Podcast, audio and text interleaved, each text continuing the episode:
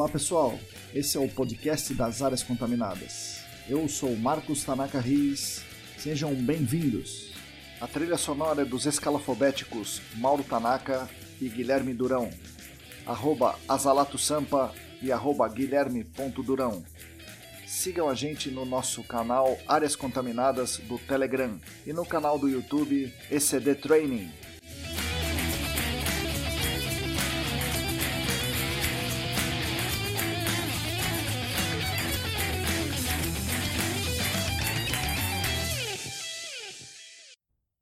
Olá pessoal, bem-vindos ao 11 episódio do podcast Áreas Contaminadas.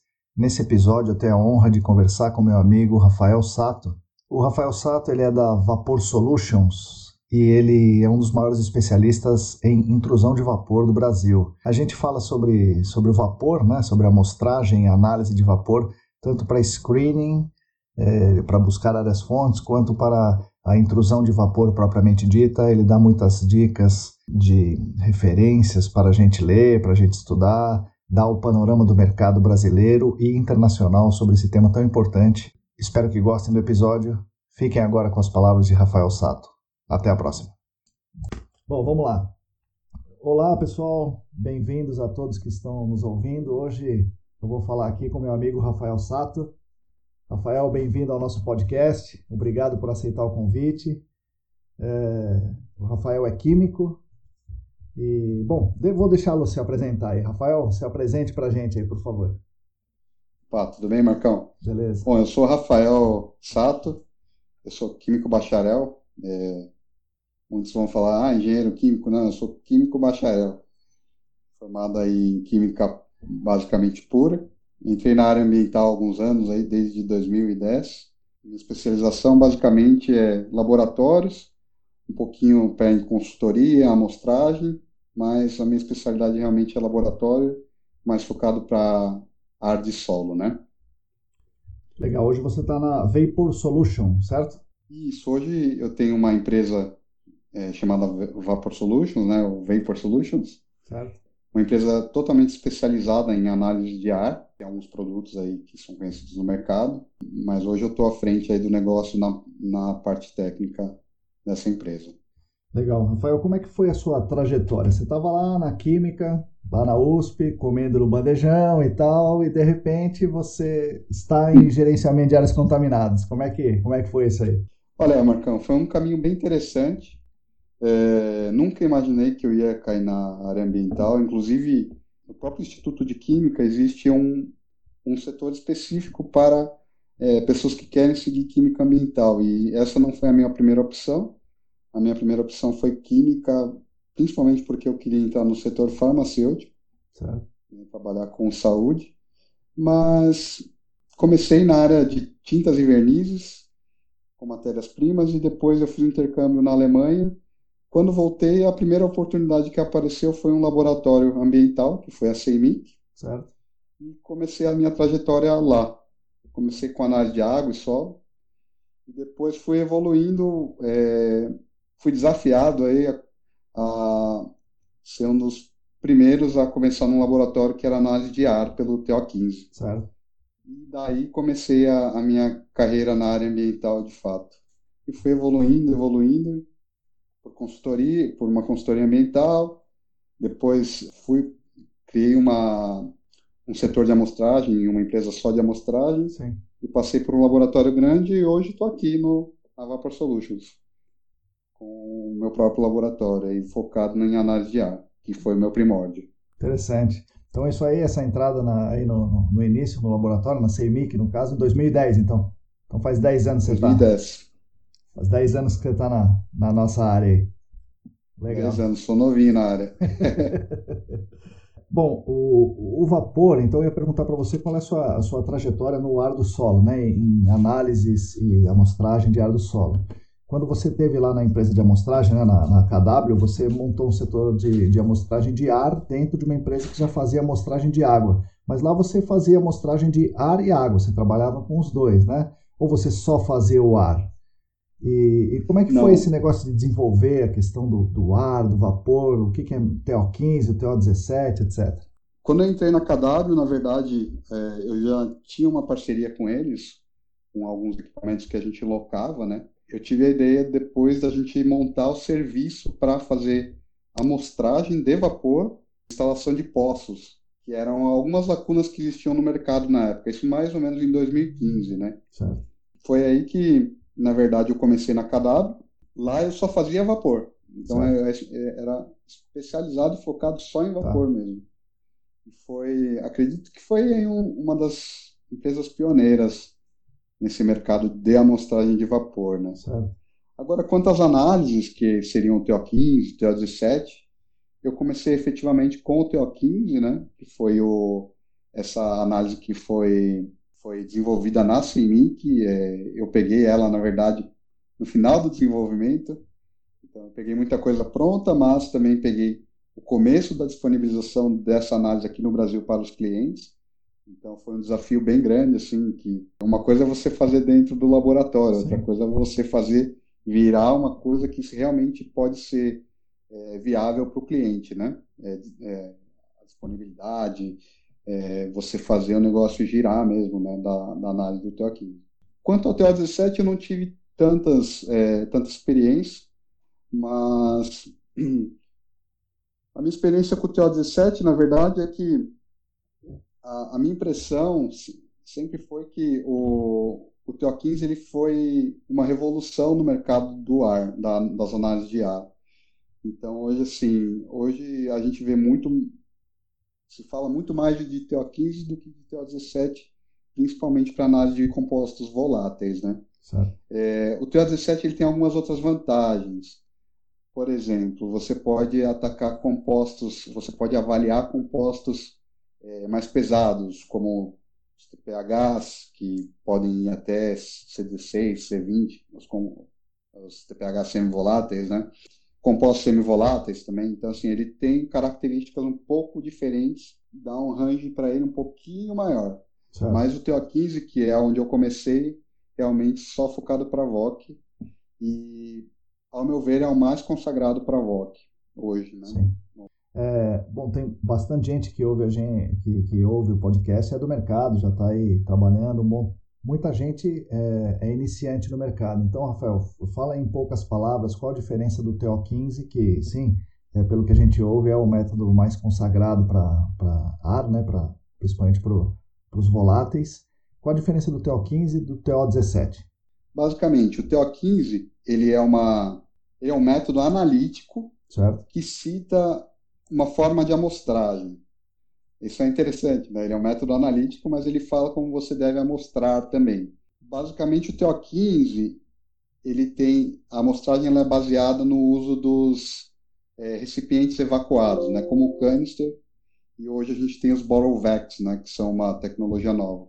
Inclusive, uma coisa interessante, é, esses tempos saiu um, uma nova versão do TO15, que eles chamam de TO15A, que é uma revisão que acabou de sair. Certo. Saiu, na verdade, no ano passado, mais ou menos em setembro, outubro, acredito, do ano passado.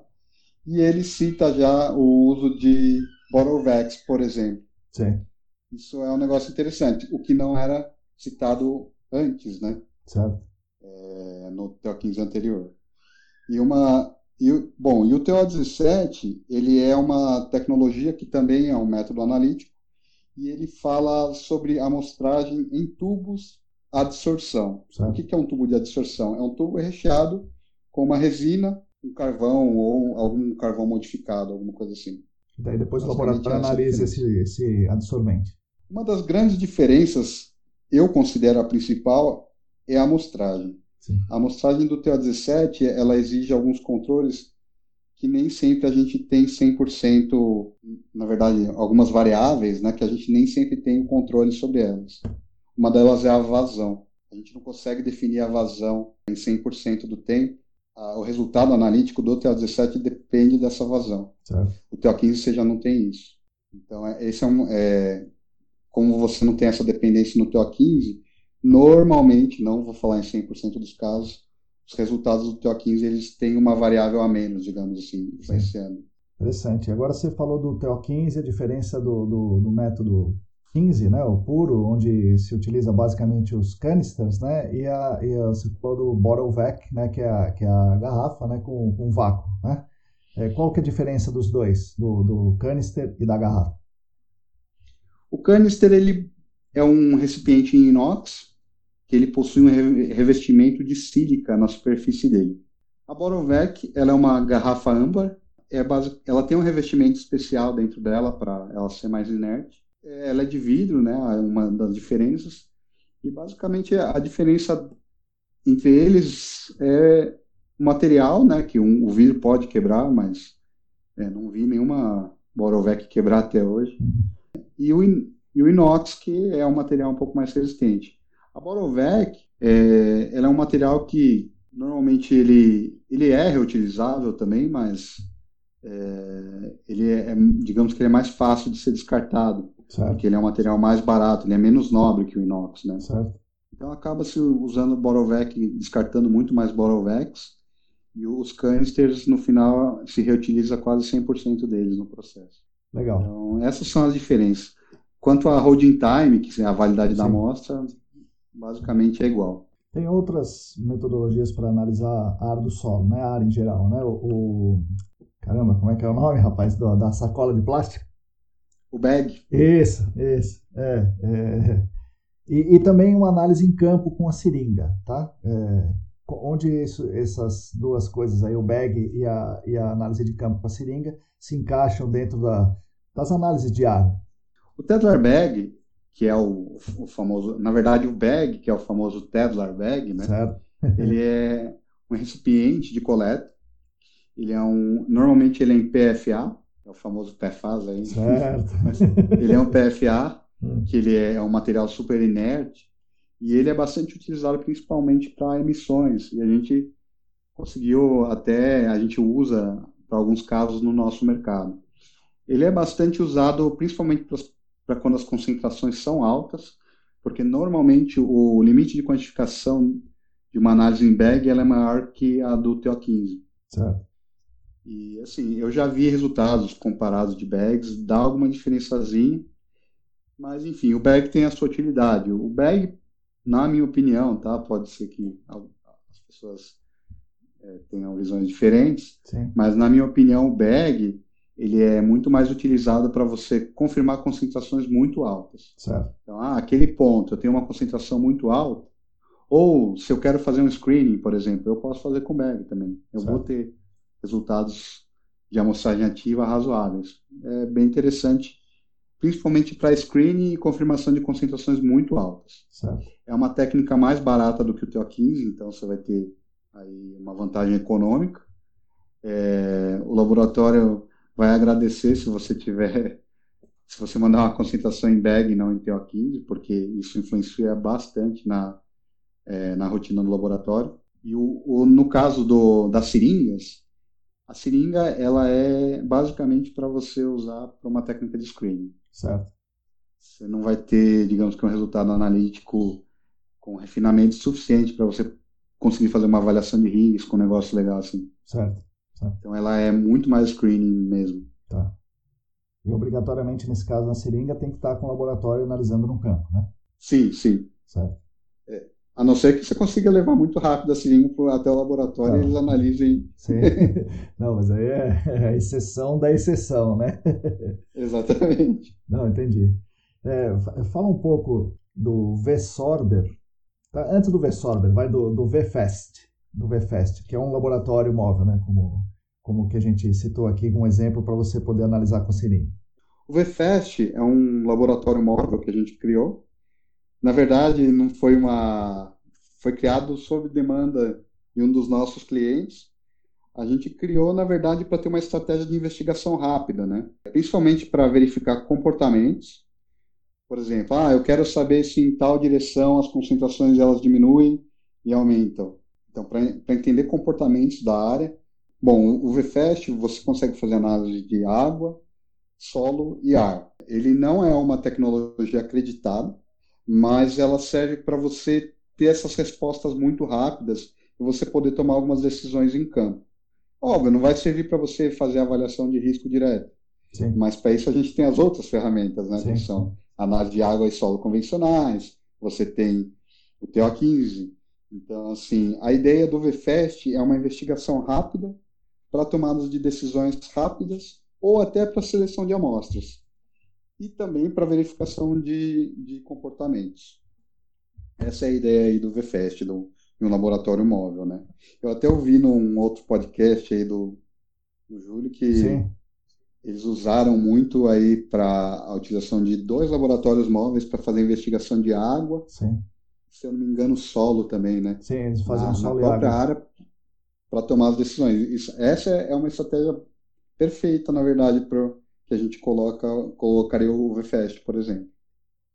A gente já deu uma aula junto, né, Rafael, lá no, lá no Senac, e onde tinha essa análise, você levou o VFS lá, né, o laboratório, você e o Michel levaram ali e, e, e trabalharam com as amostras que a gente coletou ali na hora, na aula e tal. Explica para o pessoal como funcionaria isso daí. O cara vai lá, né, a consultoria vai lá com, com uma equipe de sondagem, faz a amostragem adequada, seleciona a, a melhor alíquota ali dentro do, do, do, liner, as melhores alíquotas dentro do liner, e pega com uma seringa e põe num vaio, é isso? Põe num vaio e dá na tua mão. O que acontece a partir daí?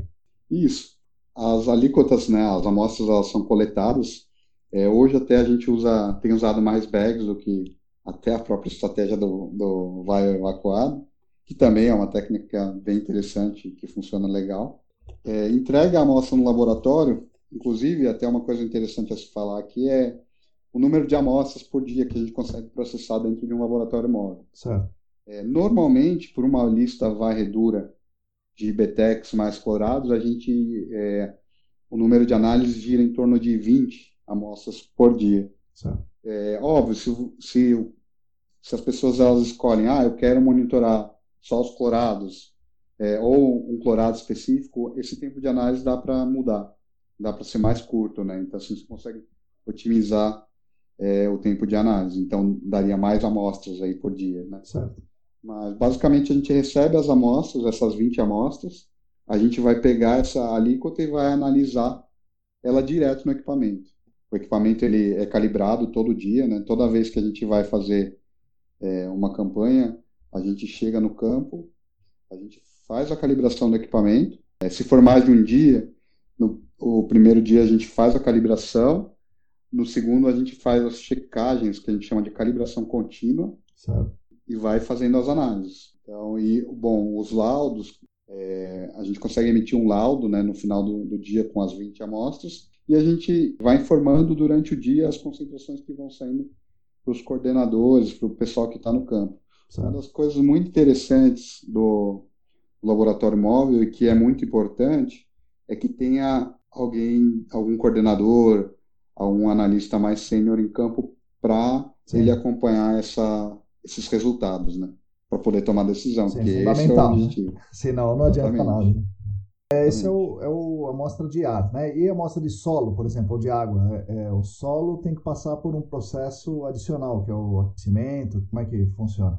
O que, que a gente faz com a amostra de solo? A gente normalmente a gente pega uma alíquota de solo, ou o cliente entrega para a gente uma alíquota no laboratório móvel, a gente pega uma parcela dela, que é, se não me engano, são 5 gramas, e coloca num vial, né, que é o, o, onde a gente consegue injetar né, a amostra. Antes de ele entrar no instrumento, ele passa por um aquecimento, se eu não me engano, agora a 65 graus Celsius. É um processo de mais ou menos uns 5 minutos, para ele fazer a volatilização dos, compostos voláteis que estão no solo. Né? E depois ele é injetado no sistema analítico para poder finalizar a análise. Tem um processo a mais, portanto, faz menos amostras de solo do que você faria de, de, de ar, né? Não, na verdade não. No vapor também existe um processo que é um processo que a gente chama de trapeamento. Então, assim, basicamente eles ficam bem, os tempos bem parecidos. A análise solo é um pouquinho mais lenta, mas a gente consegue fazer as 20 por dia também. Não, muito bom. Com o processo. A Vapor Solution, né? A gente fala Vapor porque tem os solutions, né? Então me, me confundi aqui. Então a Vapor Solution faz quais serviços? Além da, da, do laboratório móvel com o VFast, VFast é, o que mais que, que vocês têm lá? Nós temos o amostrador passivo, que é o V-Sorber, Sim. né? Que é o, a nossa alternativa nacional aí para amostradores passivos. A gente tem o EFEST, que é o laboratório móvel, e a gente tem o nosso TO15, também disponível hoje no mercado. O TO15 e o VSORB são análises acreditadas, que são feitas em laboratório fixo, e o VFest ele não é acreditado ainda, e gente, mas pretendemos acreditar logo. Oh, legal. Eu acho que a acreditação é uma das coisas que ganha bastante confiabilidade, apesar de ser uma técnica para avaliação de comportamento que deve ser confirmada com outras amostras.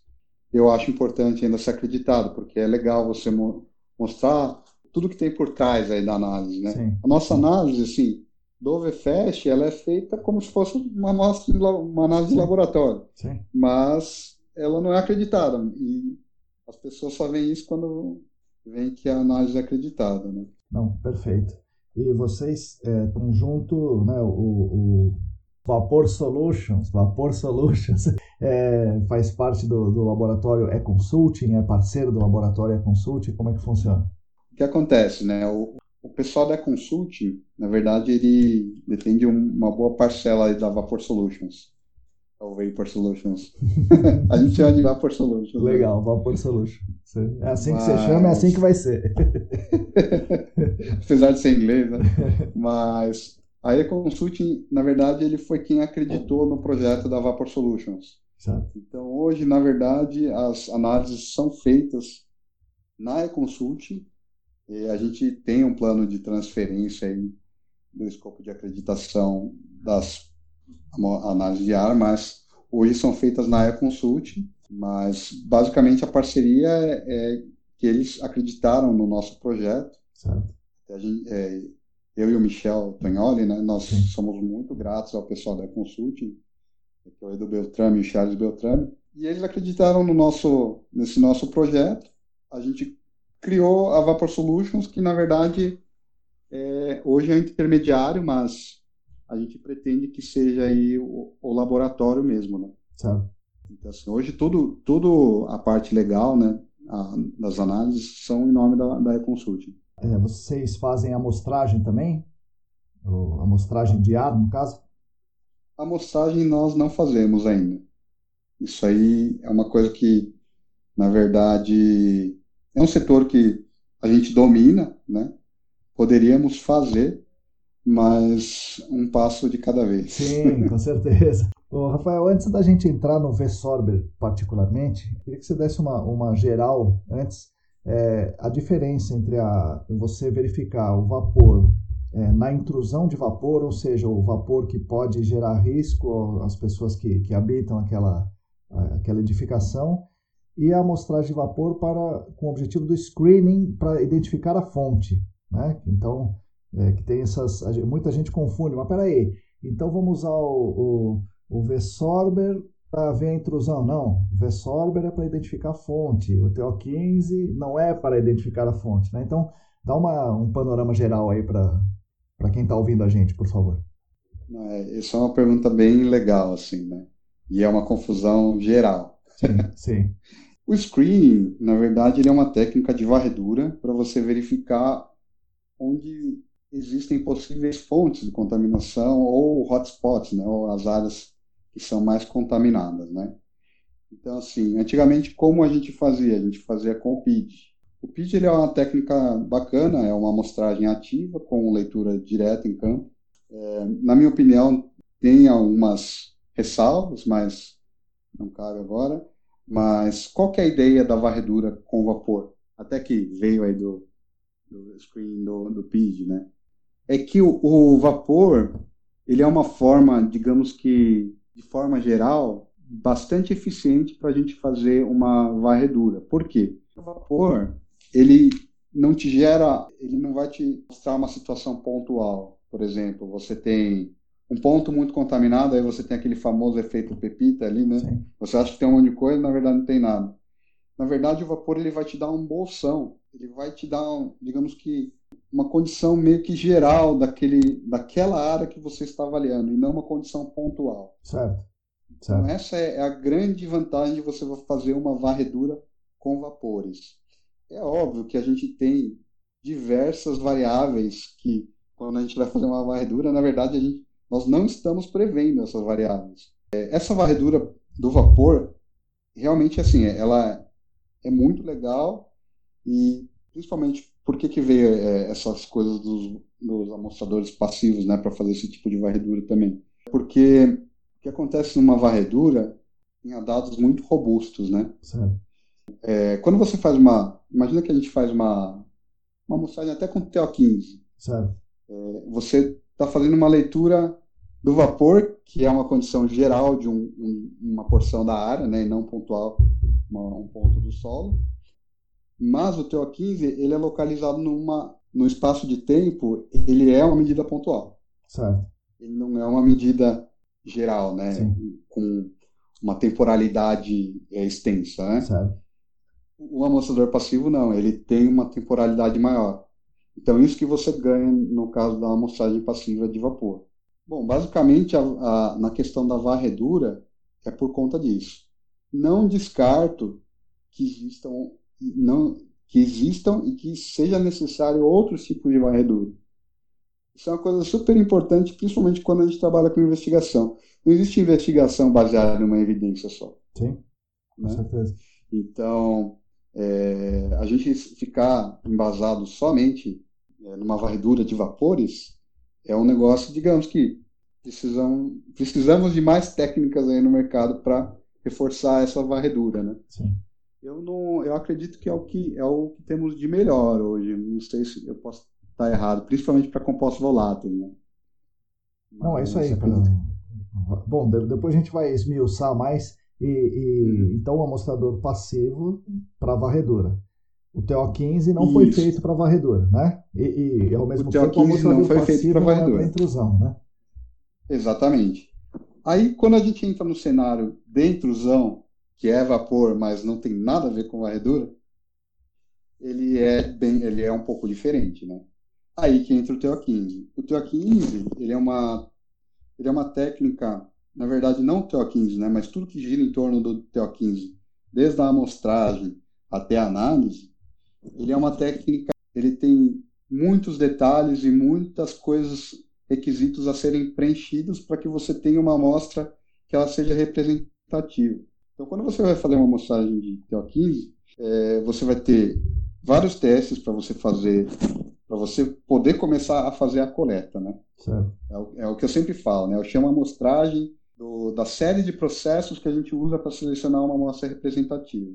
A coleta é uma parte da amostragem, mas é, tem que ser feito todos os outros passos para que você consiga fazer aí uma coleta de uma amostra representativa. Não é só chegar e catar, então, né? Tem que fazer um Exatamente. monte de coisa. E uma coisa importante, por que, que isso é, é, é importante? Né? Por que, que a amostragem é tão importante no TO15?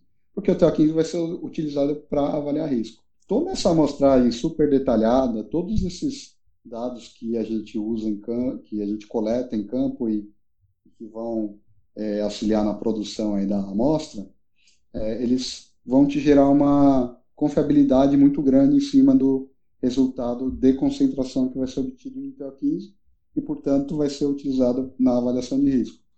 É uma técnica das, das consagradas, né, o TO15, é, hoje, na minha opinião, é, ela e o TO17 dividem essa questão da avaliação de risco aí para vapores. Da análise de vapor para avaliação de risco. Legal. Vou, vou, vou, falar sobre a varredura também, Rafael, para a gente construir junto aqui. Os amostradores passivos, então, eles, eles vieram para o mundo da, da, da, investigação na fase de screening, né, como você falou, na varredura de compostos voláteis, porque a investigação ela quer é, investigar, ou seja, onde está a ponte, onde que efetivamente vazou alguma coisa aqui. Se você sabe exatamente onde vazou, você não precisa da varredura. Em lugares em que o vazamento ocorreu tempos atrás e você não sabe exatamente a posição, aí você precisa fazer uma varredura justamente para tentar localizar onde era a fonte. Muito bem, como é que a gente começou a fazer isso aqui no, no Brasil, no mundo inteiro, né? Com, do jeito que você falou, com o PID mas o PID é só hum. uma parte da varredura, né? Era o Soil Gas Survey, onde a gente fazia um furo né, com uma broca, fazia um furo imediatamente naquele lugar e daquele furo você media com o equipamento um PID, não um detector por fotoionização, e o que tivesse ali naquele furo o medidor te dava. Então, o PID tem as, as limitações de medição, né, que você explicitou, E o método todo tem outros problemas, como você está medindo o que tem exatamente naquele furo naquele momento. Né? Então não é só o PID o problema, tem o problema do PID e o do furo que você fez naquela hora e que não vai te dar nenhuma temporalidade, né, que você está falando. Você uhum. fura exatamente o que está lá. Então, é, traz dois tipos de problema. Um falso negativo de um solo muito argiloso, que você fura e não dá tempo do, do, do vapor entrar no furo para ser medido. Ou um falso positivo de você ter furado exatamente um, uma laje, né, onde o vapor está acumulado ali. Uns amostradores, os amostradores passivos vieram para tentar diminuir essas incertezas e, e fazer essa o acompanhamento, porque ele fica lá um bom tempo, né? Você vai explicar melhor isso depois, mas ele fica lá um tempo e vai acumulando os vapores ali. Daí os, os fabricantes primeiros foram os internacionais que, que, que fizeram isso daí, né? A gente importava aí dos Estados Unidos alguns equipamentos e vocês desenvolveram um equipamento nacional. Uhum. Tá? Então, é, Rafael, conta para nós aí como é que funciona o amostrador passivo. Assim, a gente vai instala e quanto tempo ele tem que ficar, o, qual é a resposta que ele dá e, e, mais, qual a limitação que ele tem, porque como você falou, é, ele dá uma ideia da área, não daquele ponto exato. Né? Isso é uma coisa que o nosso mercado precisa tentar compreender, que não é porque naquele ponto apareceu mais, é que está exatamente embaixo daquele amostrador a fonte, né? Então conta Verdade. isso aí para nós, por favor. É uma das coisas até que eu queria reforçar. É, o pessoal normalmente pensa, ah, beleza, é, eu tenho um amostrador passivo ou e eu não vou fazer um PID. É, eu tenho o PID, eu não vou fazer um amostrador passivo. Na verdade, não são técnicas concorrentes. São técnicas que podem se complementar, né? Sim.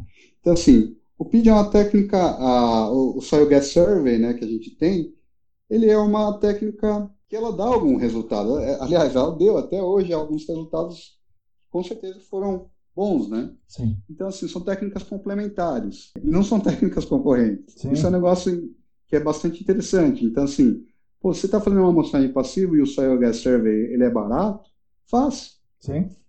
Porque vai faz, te dar... Vai... Faz mil Soil Gas Survey e põe, põe 100 amostrador passivo, por exemplo, né? Exatamente, ele vai te dar dados, ele vai ajudar a reforçar dados. Nada melhor do que numa investigação a gente ter dados, né? Sim. Isso é uma coisa interessante. E como é que funciona o amostrador passivo? É, por que, que ele se diferencia tanto, né? É, nessa questão do, da temporalidade? É principalmente o tempo que ele consegue fazer a coleta. Normalmente, é, é a coleta dele, vamos colocar aí em questão de volume, ele teria mais ou menos uma coleta super lenta de meio ml por minuto. É uma coleta muito lenta. Então, o que, que, que, que acontece no amostrador passivo? Ele vai ser instalado, né? normalmente ele é enterrado, é óbvio que segue uma norma que vem de uma STM, se não me engano é 7758, que descreve exatamente como fazer isso. Então, assim, é, é uma técnica simples, mas não é uma técnica que pode fazer de qualquer jeito. Né? Isso é muito importante. Vou fazer então existe uma, uma norma. Aqui, vou fazer uma parte aqui, Rafael, que eu já vi acontecendo uma vez. O, hum. A pessoa estava preocupada com tudo isso, né? E estava fazendo a instalação dos amostradores passivos porque é, é a técnica consagrada mais eficiente para fazer a varredura, beleza. E daí a, a instalação, a gente fala, bom, a tecnologia está no, no amostrador passivo e na análise que vai ser feita tal. Então o cara meio que negligencia um negócio importante, que é a colocação dele. Então, Exatamente. o camarada foi lá com uma, com uma, uma broca né, de, de um diâmetro razoável, né, um diâmetro grosso, para colocar um revestimento metálico, de modo que o amostrador passivo ficasse abaixo dele. Então esse, esse revestimento precisaria revestir o piso e o contrapiso e ser colocado de modo que o amostrador passivo ficasse no solo. Muito bem. A broca do cara tinha 30 centímetros, porque disseram para ele que ele tem que furar e instalar o revestimento com 30 centímetros. Daí ele furou 30 centímetros, só que o piso tinha 50. E daí ele furou com a broca menor por dentro, né? E ele instalou o amostrador passivo no solo, mas sem revestir. E daí eu estava lá pessoalmente na, na hora e disse que, que intervia ali e tal, né? Mas enfim, quantas vezes isso não deve ter acontecido pelo mundo afora, né? E daí a técnica que é alta tecnologia, né? O, o, o amostrador, o, a análise acaba sendo estragada por um erro ali na, na, na operação. Né? Então, sim, sim. Por isso que as normas, assim, é, elas existem, né? E elas têm que ser seguidas bem na risca aí. As normas ainda, eu posso dizer que algumas normas ainda têm algumas coisas que são muito abertas, que deveriam ser mais fechadas. Apesar de ser uma norma, né? Tem coisas abertas. Então, é, o que a gente faz hoje, no nosso caso, a gente fornece um manual. Certo.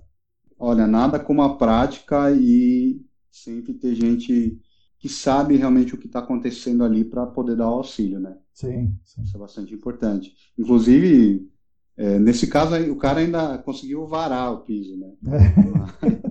Imagina se o cara não tivesse ultrapassado o piso, né? Ah, tem é. que furar 30 centímetros, fura 30 centímetros e coloca o ali. ponto final, é. é.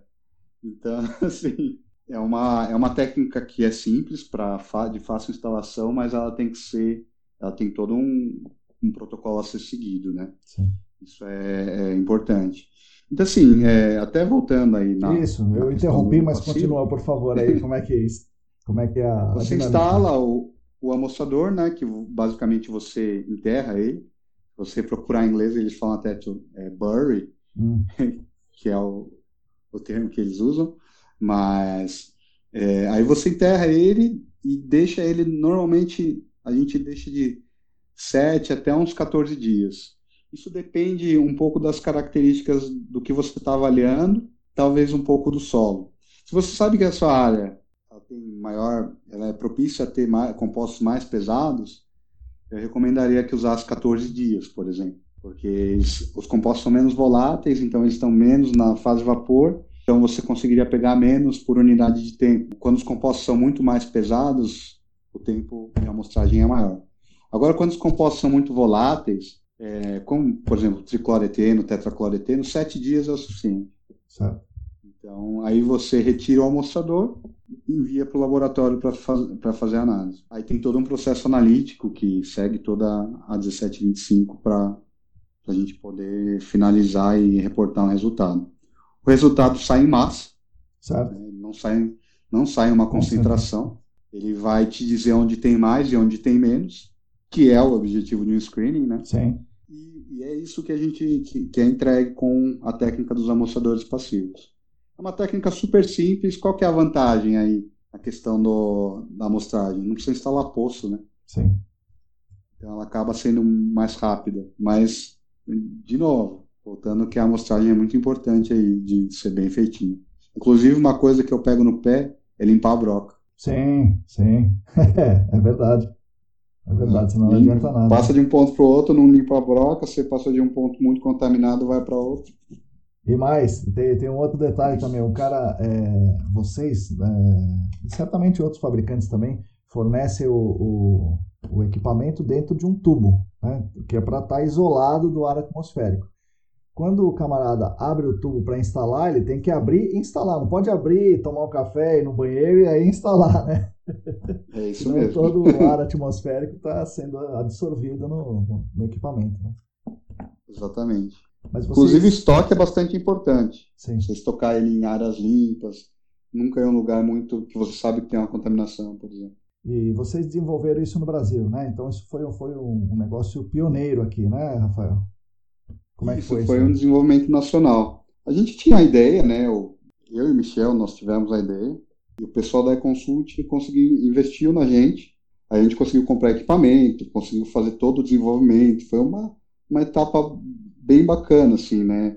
A gente conseguiu comparar com resultados de TO15 na época, para verificar a eficiência. Então foi um negócio bem interessante, assim. E não foi fácil, a gente é, demorou para chegar num produto legal. Não paramos de evoluir. Isso é uma coisa muito importante assim. É, todo mundo acha que as técnicas elas são prontas, elas são fixas, né? É. para a gente ver, o TO15 não parou de evoluir até agora, mudou já. Sim. Então a gente tem um novo TO15 aí. Então é uma das coisas que a gente sempre tenta melhorar. Ah, vimos que tem algum, alguma coisa que pode gerar uma dúvida.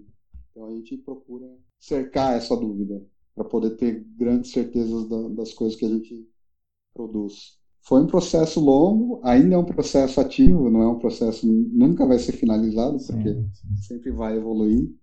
É, a gente evolui desde é, número de compostos avaliados até tentamos a gente fez alguns desenvolvimentos no próprio amostrador para reduzir problemas com umidade também.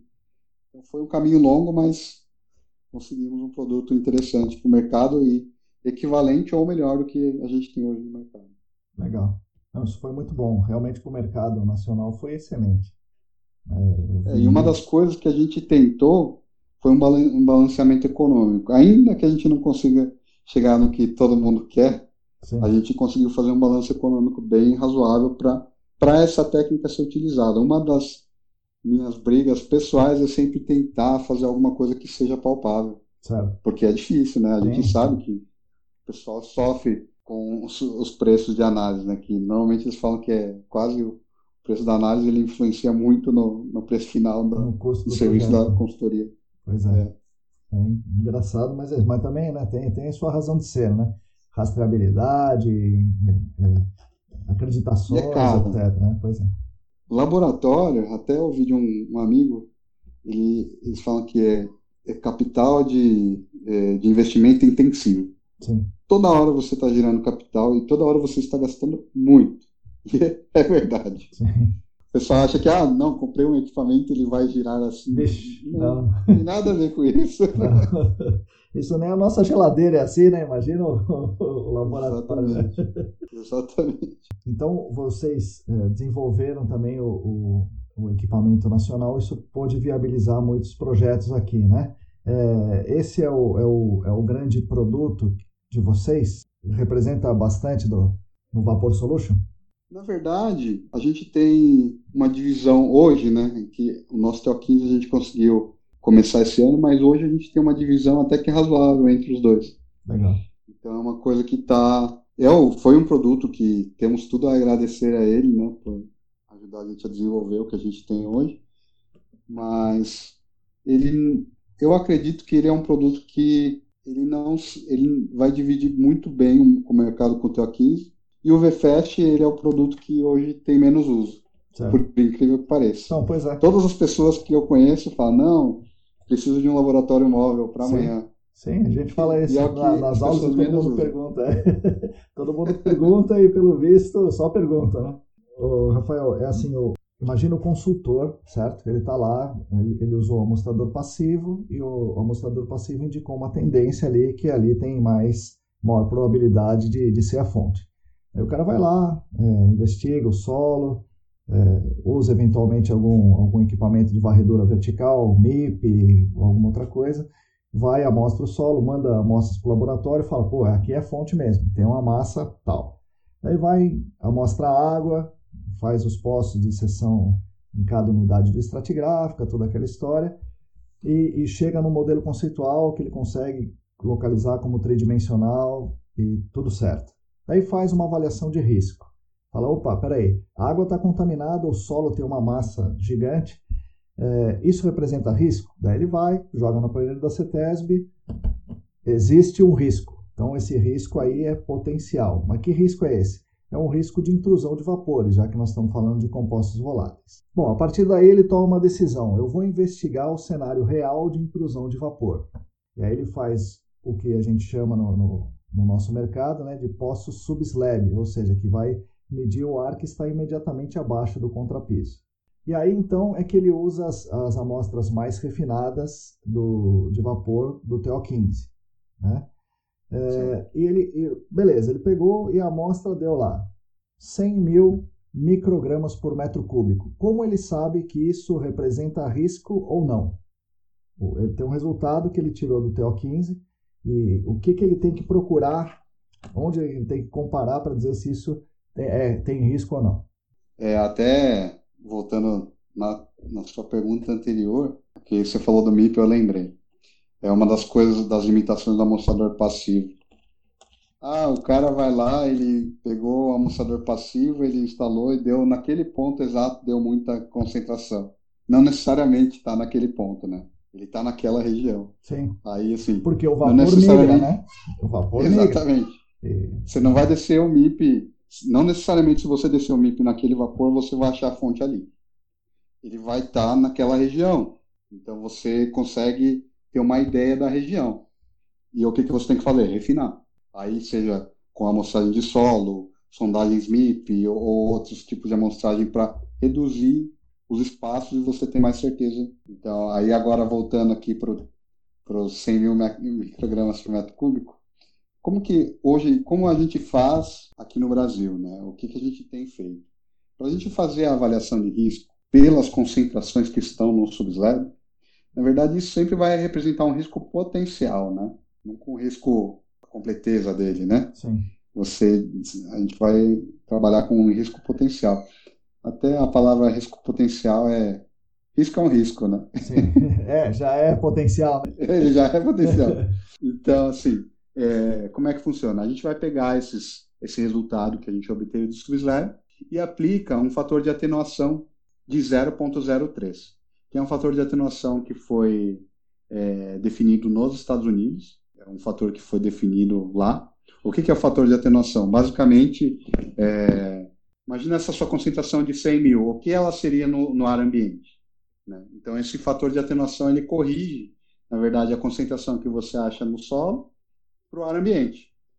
Então, por exemplo, se fosse é, um 100 mil, ele daria. Um... É 3 mil, né? É 0,03? 0,03 daria 3 mil no, no, no, ar ambiente, não é isso? Isso. É. Ele daria 3 mil. Esses 3 mil seriam comparados à tabela da região 9, da IPA. Hoje, no Brasil, nós comparamos com a IPA região 9. IPA região 9, tá? Então, para os ouvintes aí, procurem na tabela da IPA região 9.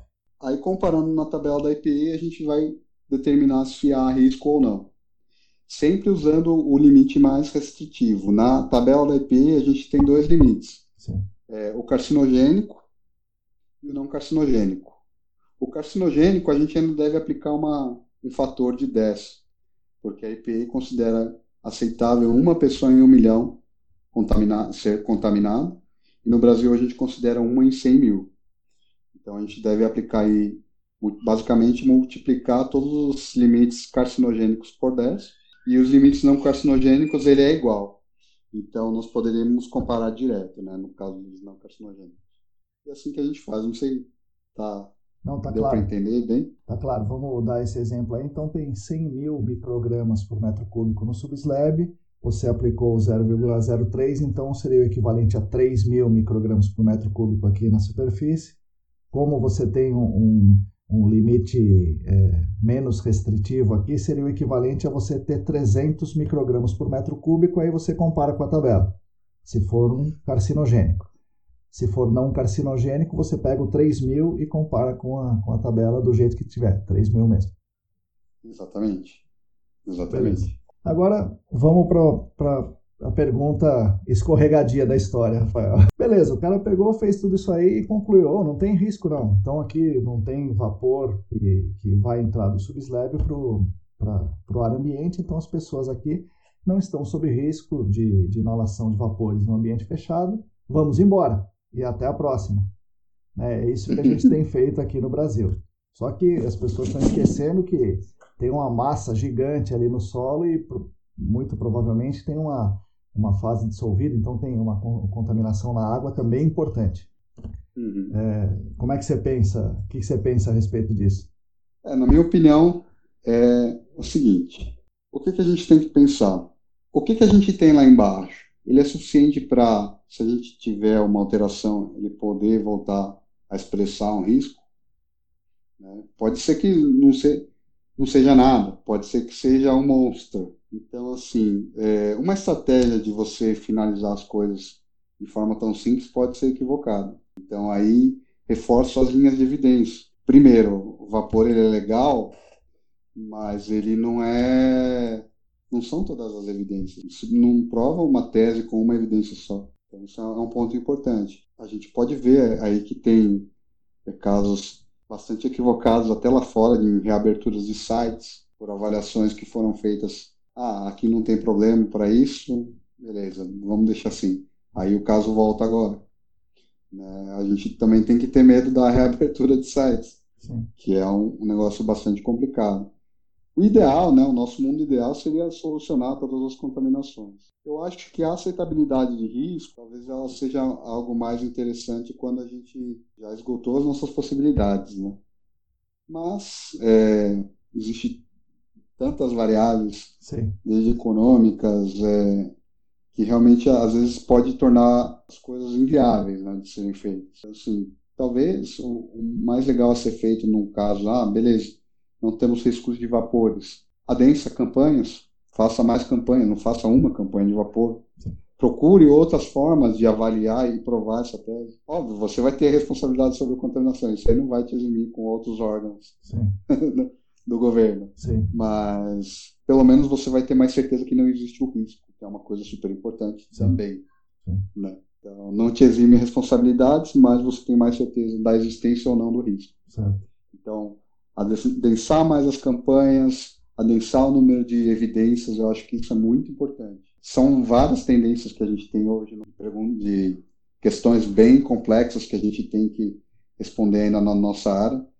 E essa é uma delas, a gente tem que se preocupar bastante, principalmente na questão de gerações futuras. Né? Sim. O melhor que a gente pode fazer é adensar as evidências e, obviamente, as responsabilidades ainda serão cobradas. Sim, sim. entendi. Fora o, o, não ter o risco é uma grande coisa, mas não é tudo, né? Exatamente. Exatamente. Aí você falou da, de, de, mais evidências. Uma das coisas que tem sido usado é o flux chamber. Né? O que, que é o flux chamber e para que, que ele é usado, Rafael? O flux chamber, ele é, na verdade, ele foi desenvolvido, como o nome dele diz, para você avaliar os fluxos, né? O que, que é o quanto a, a migração dos vapores que vêm do solo ou dos gases que vêm do solo para a superfície, né? Ele é uma técnica que é usado para metano, principalmente para gases fixos, né? Metano, CO2, é, principalmente em áreas de aterro. É uma técnica adaptada para nossa área aqui de intrusão de vapores para áreas contaminadas. E o que, que é legal do flux chamber? Ele nos dá uma ideia, primeiro, da velocidade de migração, e ele é como se fosse um mini ambiente localizado numa área, por exemplo. Imagina assim, você, ele nada mais é que uma câmara que você enclausura uma porção de ar e você vai avaliando o ar dentro dela, né? Então, existem algumas tendências aí que a gente vê no mercado, que é a avaliação daquele fator de atenuação que a gente usou para fazer a avaliação de risco, utilizando o flux chamber também. Como é que é feito isso? Você faz a medição do subslab, e depois você mede a concentração de um flux chamber que ficou é, do ar que está dentro desse flux chamber durante um tempo que ficou ele ficou ali instalado no piso ou no solo que você está avaliando. É óbvio que não é, nunca vai ser só um ponto. As câmaras de essas flux chambers elas são de no máximo 60 litros, elas nunca são muito, nunca são muito grandes e, e elas não não vão representar uma área como um todo, né? Elas vão ser uma pequena, é uma um pedacinho da área. Então, certo. teria que ser mais, você teria que ter mais delas para você ter uma representatividade da área como um todo. Né? É bem interessante. Ainda acho que tem que evoluir bastante o procedimental dessa técnica. Se isso é, é usado para calcular o fator de atenuação, ao invés de usar 0,03, usaria o chamber, ou é para você calcular exatamente, para dizer com um pouco mais de, vamos chamar de precisão, né, com um pouco mais de precisão, o, o vapor que está efetivamente saindo do subslab vindo para a superfície? Eu diria que ela é mais aplicável para você verificar os fluxos.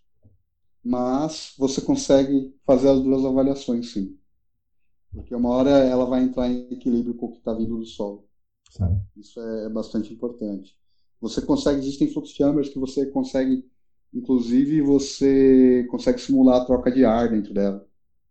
Então aí, quando você está simulando a troca de ar, você consegue fazer como se fosse o próprio ambiente. Certo.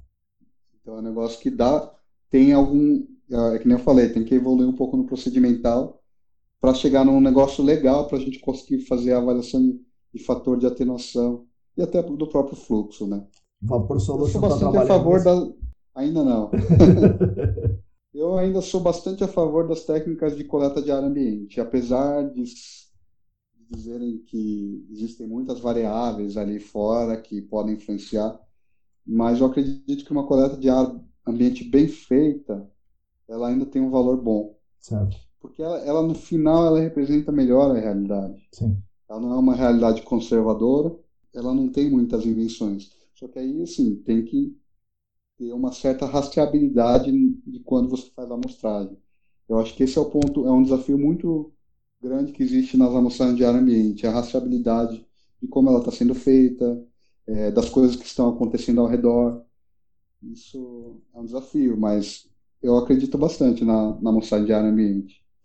A Flux Chamber é legal, mas ainda falta procedimento para ela ser muito bem aplicada. Você falou um negócio interessante, né? Porque no, na última, no, lá na ponta da história, o que a gente quer saber é se está vindo vapor do, do, do, solo e entrando no ambiente a pessoa está respirando. Então, o correto, correto seria você é, amostrar o ar ambiente. É, por que, que a gente não faz isso? Porque dizem que tem muita incerteza na amostragem do ar ambiente. Como é que é isso aí, Rafael? Que incertezas são essas e o, qual é a maior incerteza? Essas do ar ambiente ou toda essa história, ah, tá lá no subslab e, e, não tá, e varia temporalmente, flux chamber, fator de atenuação e tal? Como é que você vê isso aí? Normalmente, são ditas que as variáveis que influenciam no ar ambiente são os falsos positivos, né? Na verdade, a gente tem os dois lados. A gente pode ter falsos negativos e falsos positivos. É, uma das coisas que eu acredito que a gente faça hoje o ar ambiente, por a gente não conseguir uma rastreabilidade legal de como esse ar ambiente foi feito. Então, assim, como a gente não sabe, é, não tem o controle dessa amostragem, um controle procedimental, né? Certo. Acaba se preferindo a coleta do subzero, que tem um controle procedimental. Certo. De como o cara instalou, de como o cara fez a coleta, de como o cara fez purga, isso, isso, aquilo. Então, acaba se optando por, pelo subzero. Mas, no final, o que vale é o ambiente. Sim. Né? Então, assim, o processo, se, se, você tiver dados, muitos dados de ar ambiente, na minha opinião, ele substitui um dado subzero. Até a gente tem o um laboratório contínuo do pessoal Sim. da clínica. É isso que eu ia coleta dizer. vários dados, Sim. né?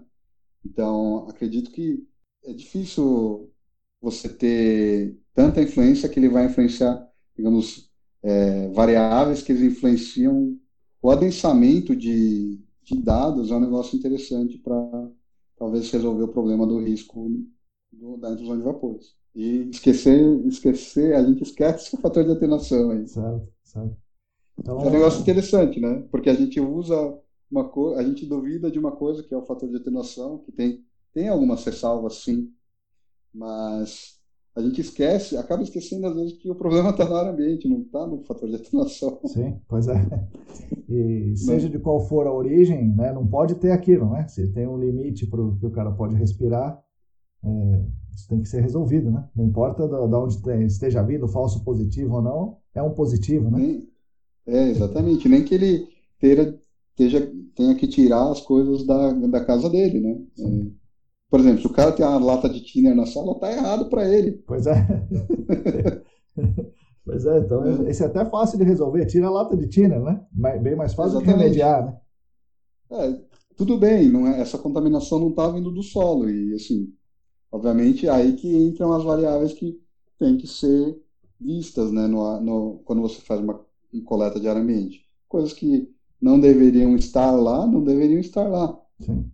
O ar ambiente, na verdade, o objetivo quando a gente faz uma coleta de ar ambiente, que aí o Flux Chamber ganha grande destaque, é que o ar ambiente ele está suscetível a essas variáveis. O cara tem uma lata de tinta, o cara tem uma canetinha, voltou do 5-sec, que tem uhum. tetracloreteno ali, ou tricloreteno. O Flux Chamber, ele, de certa forma, ele é mais isso. conservador, mas ele isola isso, ele vai ser basicamente os vapores que estão vindo do sol. Certo. Então você acha que, que isso é uma tendência, ter muitos dados temporais, como você citou aí o, o laboratório da Clean, né? Faz isso, uhum. né? Mede muitos dados, um dado a cada 10 minutos, 15 minutos, um dado de concentração do ar ambiente a cada 15, 20 minutos. Essa Exatamente. É Eu acho que assim, é, nesse caso do, da amostragem da análise contínua, né? Ele é bastante interessante porque ele vai, ele pode te mostrar, por exemplo, é, alguma coisa que a pessoa fez no dia ou que a indústria fez no dia que vai te influenciar nessa análise de ar ambiente. Então você consegue ir eliminando as, as variáveis que é, podem dar os falsos positivos ou até os falsos negativos. Então você vai conseguir, na verdade, modelar do jeito que você vai fazer a sua coleta que te dê um resultado robusto. Entendi. É isso, entendi. isso que análise contínua. Hoje ela não é acreditada, né? Então, assim, você não poderia usar ela para uma avaliação de risco. Mas, pô, você vai ter tanto dado que você vai conseguir decidir qual que vai ser a forma que você vai fazer a sua coleta para você ter um dado robusto. E aí você fecha a questão do vapor. Do... Aí você nem pensa mais em fator de atenuação. Sim, já está lá médio direto. Né? Exatamente. É, como, tá, como você vê a capacitação do nosso mercado, dos consultores e de todo mundo que trabalha na nossa cadeia sobre intrusão de vapor? As pessoas em geral sabem sobre isso que você está falando? É, você, eu sei que você dá alguns treinamentos e algumas consultorias e tal. É, como é que você tem sentido isso? Você dá aula no Senac também? Está faltando muita capacitação ou o pessoal já tem um nível razoável de entendimento? Como é que, como é que você está vendo isso? Olha, eu vim de um setor principalmente que é da amostragem, né? Foi isso, na verdade, que me deu grande destaque na intrusão de vapores. Quanto à amostragem, eu vejo bastante evolução, mas ainda vejo tem que melhorar bastante coisa. Quanto à questão da consultoria, na verdade, a intrusão de vapor não é uma coisa nova, né? É uma coisa que vem lá de trás, desde as modelagens de, de dos riscos de inalações, né? Sim. De inalação que a gente tinha na verdade, não é uma coisa nova, já, já devia ser uma coisa bem estabelecida. Mas eu acho que ainda falta um pouco de refino. Não só aqui, inclusive nos Estados Unidos. Ah, é? Que é onde tem uma. É, na verdade, onde a gente se baseia é, fortemente nas nossas referências técnicas. Lá ainda existe uma briga muito grande entre muitas coisas relacionadas à intrusão de vapor. Então é uma coisa ainda a ser estudada e a ser entendida, né? Então ainda, ainda falta refino de forma geral, não só aqui, né? Uma exclusividade nossa, então, isso aí. Não, é, é que é, é um, é, uma, é um tema difícil, é um tema Sim. complicado, né? Mas é um tema interessante. tem, um, tem uma pesquisa, né? É, um trabalho já, de certa forma, antigo, que fala sobre os hidrocarbonetos. Né? Então, onde os hidrocarbonetos seriam atenuados, mesmo se você tenha muito hidrocarboneto, a ponto de ter ali é o NEPL, né? Você tem o NEPL, mas se você tiver uma camada de X metros, que eu não me lembro de cabeça agora, algo como 7 metros, de, de, de solo limpo, né, o solo não contaminado acima, você atenuaria tudo e não, não teria vapor nenhum no subslab. É, é isso mesmo ou não é? E isso significa que a gente é, não precisa mais cuidar dos nossos casos com hidrocarbonetos para intrusão de vapor? É, eu acho que aí a gente tem outros riscos associados também, né, à, à contaminação aí de hidrocarbonetos, né. É, hidrocarbonetos é um tema super polêmico, digamos assim. Esse caso da gente ter alguns metros de solo limpo para ele degradar, ele é fantástico. Ele realmente ele tem uma influência muito legal porque o que, que acontece? Ele tem uma uh, os hidrocarbonetos de petróleo têm uma degradação considerável, né? Principalmente em zonas aeróbicas, que é conforme você vai chegando na superfície. Então realmente você vai degradando o seu contaminante e ele acaba chegando em concentrações baixas na superfície. Só que aí a gente tem algum, algumas, alguns pontos, né? Posso estar equivocado, mas onde a gente tem a fase livre aí, normalmente é onde a gente tem alguma coisa próxima a algum vazamento. Então a gente tem um solo bastante impactado na zona superficial também. Sim. Então não adianta você querer fazer, falar que ah, o NA e o, a fase livre está ali, sei lá, 15 metros e não chega nada na superfície, você tem um monte de solo contaminado no caminho e esse vapor vai chegar desse solo contaminado. Você só não achou ele, né? Só viu a fase livre ali, sabe lá por quê. Exatamente. Mas... não existe a, a, teletransportagem aí da superfície para a água, né? É. Assim, é óbvio, né? Tem alguns casos que a fase livre ela não está exatamente no ponto onde ele vazou. Mas, de novo, pô, a gente tem uma contaminação na água subterrânea lá absurda. É, você vai deixar de avaliar o vapor para verificar se não está chegando o risco de inalação? Né? É é, concentrações a, ao risco de inalação ali. Uhum. Então é uma coisa a ser medida, sim. É, é uma hipótese de você não ter nada lá em cima, é uma hipótese, mas É uma hipótese, você tem que verificar. Sim, mas é, é só uma hipótese por enquanto, né? Exatamente.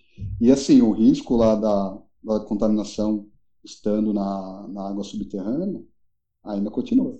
Sim. Pô, você vai trabalhar na restrição de para sempre, né? Da água, né? É. a gente tem algumas algumas coisas que têm surgido aí que é a compensação, né? Sim.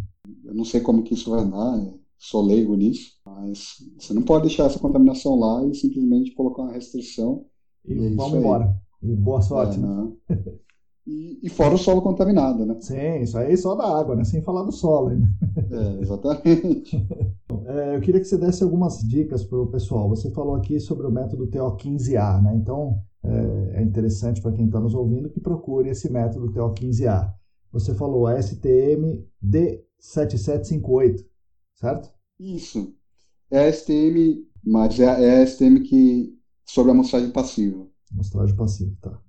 RSL, RSL Region 9. Regional Screening, Screening Level. Né? Isso, exatamente. É... Ele é a, a, nossa tabela de referência hoje para vapores. E o que mais você indica? Algum, algum documento do ITRC ou alguma coisa da EPA?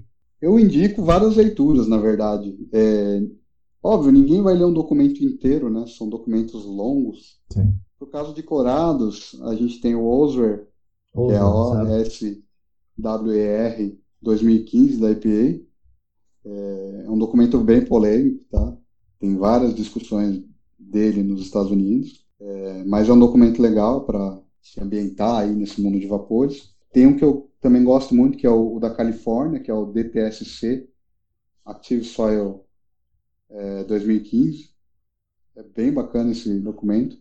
Ele é mais prático, ele é um, a leitura é um pouquinho mais fácil. Também tem o ITRC 2000 2007, também um documento de intrusão de vapores, escrito por diversas consultorias, aí uma, na verdade, um conselho ali é, regional nos Estados Unidos. E tem diversos documentos, são, é uma infinidade de documentos Sim. de vapores, para mostrar a bagunça que isso é lá fora. então ainda falta bastante entendimento, né? Legal. Então, pessoal, é bom se começar por esses aqui, né? Já já tá uma boa leitura, né, Rafael? E, e, me fala, falando em conselho e ITRC e tal, você faz parte de um grupo da ESAS que está falando, está pensando, está tá, é, produzindo algum conteúdo sobre intrusão de vapor. Conta um pouco para nós aí o que você puder contar, claro. Isso, na ESAS a gente, é, nós temos lá um grupo de trabalho, né, sobre vapores. Ele tem várias divisões, que na verdade três divisões, que é a consultoria, a amostragem e laboratórios. Qual que é a ideia? É gerar documentos para a gente poder, poder dar instruções né, para o pessoal pensar um pouco.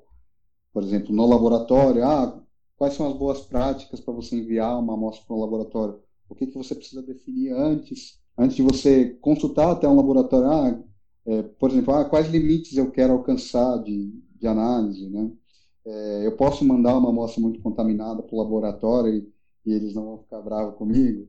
Então, tem algumas coisas que a gente está gerando no GT de laboratórios que é para instruir o mercado aí sobre algumas questões de laboratório. No caso de amostragem, nós estamos desenhando aí uma, um manual, né, um guia aí sobre amostragem Legal. de vapores. Legal. Então, assim, a base é a STM D7663, que é a, o guia para a, é, a norma para a amostragem de abre o solo por amostragem ativa, né? Então a gente está usando esse documento como base. Logo a gente deve soltar alguma coisa aí né, sobre a amostragem. E também na divisão das consultorias, a gente vai focar na escrita de um manual para investigação. Na verdade, focando muito mais nas técnicas, no jeitão de como fazer a coisa. Certo. Para também dar, é, dar uma orientação para o mercado de como fazer uma investigação adequada para não deixar grandes lacunas, essas coisas. Pô, que legal. legal. Vai ser Pô. interessante. É difícil. Sim, imagina. Imagina que dá um trabalho danado, né? E, e um trabalho só escrever já dá um trabalho danado. Mas as discussões também acabam demorando, né? Fazendo demorar mais, o que é bom, né? Vai sair um negócio sim, mais sim. de consenso. É, você espera que saia alguma coisa dessas 2020 ou um pouco mais para frente? Eu acho que a amostragem em laboratórios deve sair ainda esse ano. A, o de consultoria é um pouco mais complicado. Porque, que nem eu falei, pô, tem, tem discussões lá fora, então até chegar num um consenso em algo bem bacana para o nosso mercado ainda talvez demora um pouco. Ah, para amostragem em laboratórios, quase certeza que sai esse ano. Né? Pô, muito bom. É, Rafael, uma, um outro tipo de pergunta agora para você. Você é um, é um cientista, né? Você é um cara que, que é um cara da ciência, tudo. Você acha que tem espaço para o cientista no gerenciamento de áreas contaminadas ou aqui é mais vamos fazendo e seja o que Deus quiser, ou então gerentes de projetos e tal? Tem espaço para os cientistas que nem você ainda no mercado? Não? Eu acho que tem espaço sim. É óbvio que no nosso caso, quando a gente trabalha no nosso mercado e qualquer mercado é, aberto e não acadêmico, né? A gente sempre vai lidar com a situação custo. Então a, a minha briga Sim, eu sou um cara de sorte, na verdade. Eu sempre consegui convencer as pessoas ao meu redor a fazer as coisas que eu queria fazer, os testes que eu queria fazer. Então, assim, existe espaço, trabalhem no, no seu potencial de convencimento das pessoas da sua ideia. Legal. Isso é muito importante. Porque, assim, no final, no final, é assim, o que você faz para ter eficiência, né? Vamos dizer, produtividade e que economize o dinheiro do cliente.